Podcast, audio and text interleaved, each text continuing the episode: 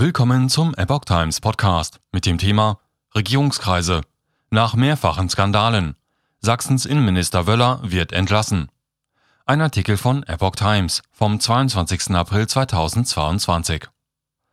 Der sächsische Innenminister Roland Wöller wird mit sofortiger Wirkung entlassen. Dies erfuhr die Nachrichtenagentur AFP am Freitag aus Regierungskreisen in Dresden. Für den Mittag kündigte Regierungschef Michael Kretschmer ein Pressestatement aus aktuellem Anlass an. Einzelheiten wurden zunächst allerdings nicht genannt. Wöller steht seit längerem wegen strittiger Personalentscheidungen unter Druck.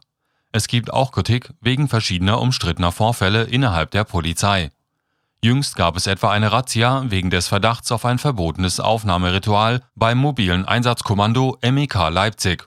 Der Fall wurde im Zusammenhang mit der sogenannten Munitionsaffäre des MEK Dresden aufgedeckt. Dort waren 2018 tausende Schuss Munition verschwunden.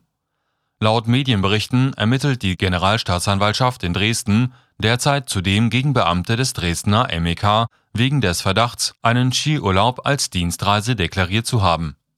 Die scharfe Kritik an Wöllers Personalentscheidungen entzündete sich demnach zuletzt vor allem an der Besetzung des Chefpostens an der Sächsischen Polizeihochschule. Es steht der Verdacht im Raum, der Minister habe eine Bekannte seiner Frau vorgesehen. Polizeigewerkschaften forderten vor diesem Hintergrund zuletzt bereits öffentlich Wöllers Rücktritt. Der Minister ist seit Dezember 2017 im Amt. Zuvor war er zwischen 2008 und 2012 bereits sächsischer Minister für Kultur und Sport.